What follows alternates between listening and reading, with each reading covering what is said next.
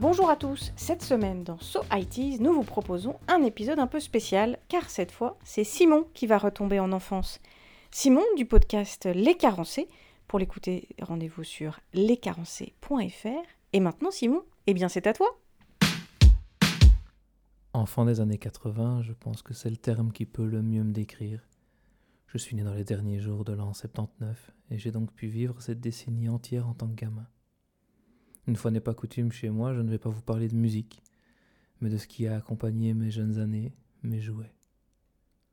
Quand je repense à mes jouets d'enfance, j'éprouve forcément une certaine nostalgie, mais nous en parlerons plus tard. Du haut de ma quarantaine proche, j'y porte aujourd'hui un autre regard.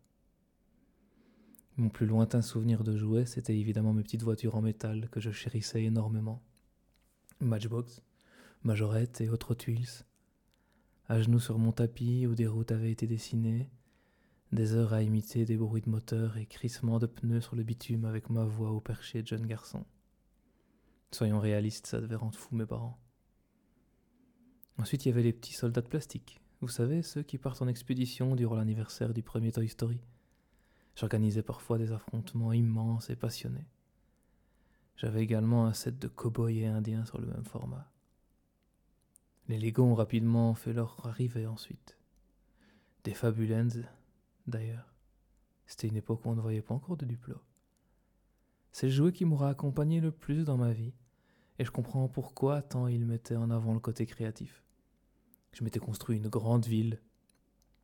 Nous avions collé aux doubles faces des dalles avec des rues sur une grande planche de bois que je pouvais glisser sous mon lit pour gagner de la place. Ça impliquait la contrainte de ne pas pouvoir réaliser de construction trop haute, mais aussi quelques crises de larmes quand des lattes de mon sommier sautaient du au saut d'un de mes cousins sur mon lit, provoquant la destruction de mes bâtiments. Voitures, soldats et Lego, ce sont les jouets que j'ai conservés de mon enfance et que j'ai transmis à mon fils plus tard, et avec lesquels il joue encore aujourd'hui. Il y a eu d'autres jouets importants, bien évidemment, les, les Playmobil, et leur coiffure improbable. Il y a scission d'ailleurs entre les teams Lego et les teams Playmobil. J'étais clairement dans la team Lego. Les figurines masques avec leurs véhicules quotidiens convertibles en véhicules de combat. Les G.I. Joe dont le nom en dit long sur leurs intentions. Leurs armes à rayons laser, rouge pour les méchants et bleu pour les gentils. Ah, Star Wars était déjà passé par là. Les maîtres de l'univers, avec son musclore et autres personnages bodybuildés à l'excès. Et n'oublions pas les Transformers, des robots de combat.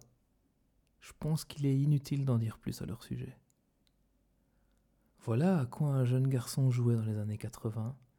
Et si vous avez jeté un œil à la série documentaire The Toys That Made Us sur Netflix, vous savez que des dessins animés sur mesure étaient réalisés pour nous convaincre de les acheter.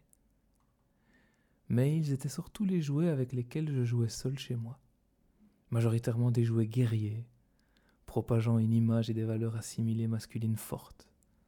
C'est pas très surprenant, hélas, surtout à cette époque. Et pourtant, les jouets dont je me souviens avec le plus d'émotion, ce sont les Lego, avec lesquels j'inventais des univers incroyables et généralement pacifistes. Mais il reste un jouet important que je n'ai pas encore abordé, celui qui se pratiquait en communauté dans la cour de récréation, quand vous n'aviez pas envie d'aller vous mêler au match de foot. Les filles en majorité étaient rassemblées autour de leurs petits poneys et Barbie. Les garçons tapaient dans le ballon ou jouaient à chat.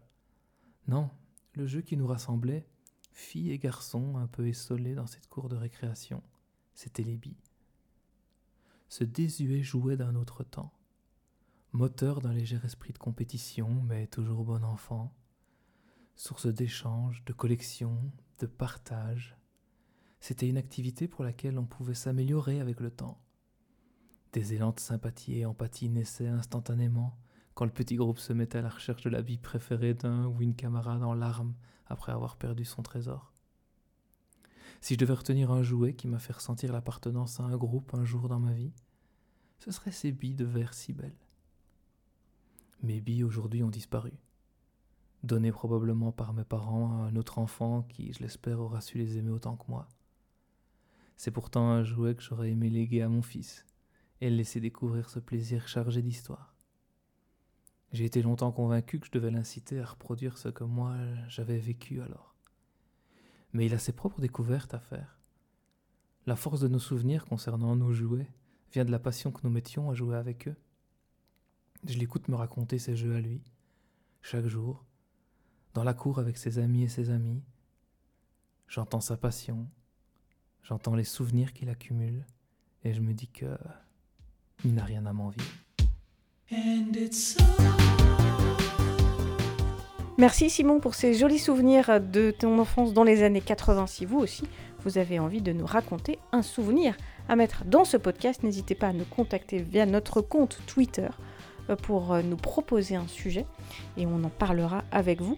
Et puis on vous rappelle que pour découvrir plein d'autres podcasts vraiment très chouettes, très divers, sur des sujets super intéressants, avec des, des podcasteurs hyper dynamiques, rendez-vous sur le site de notre label Podcut.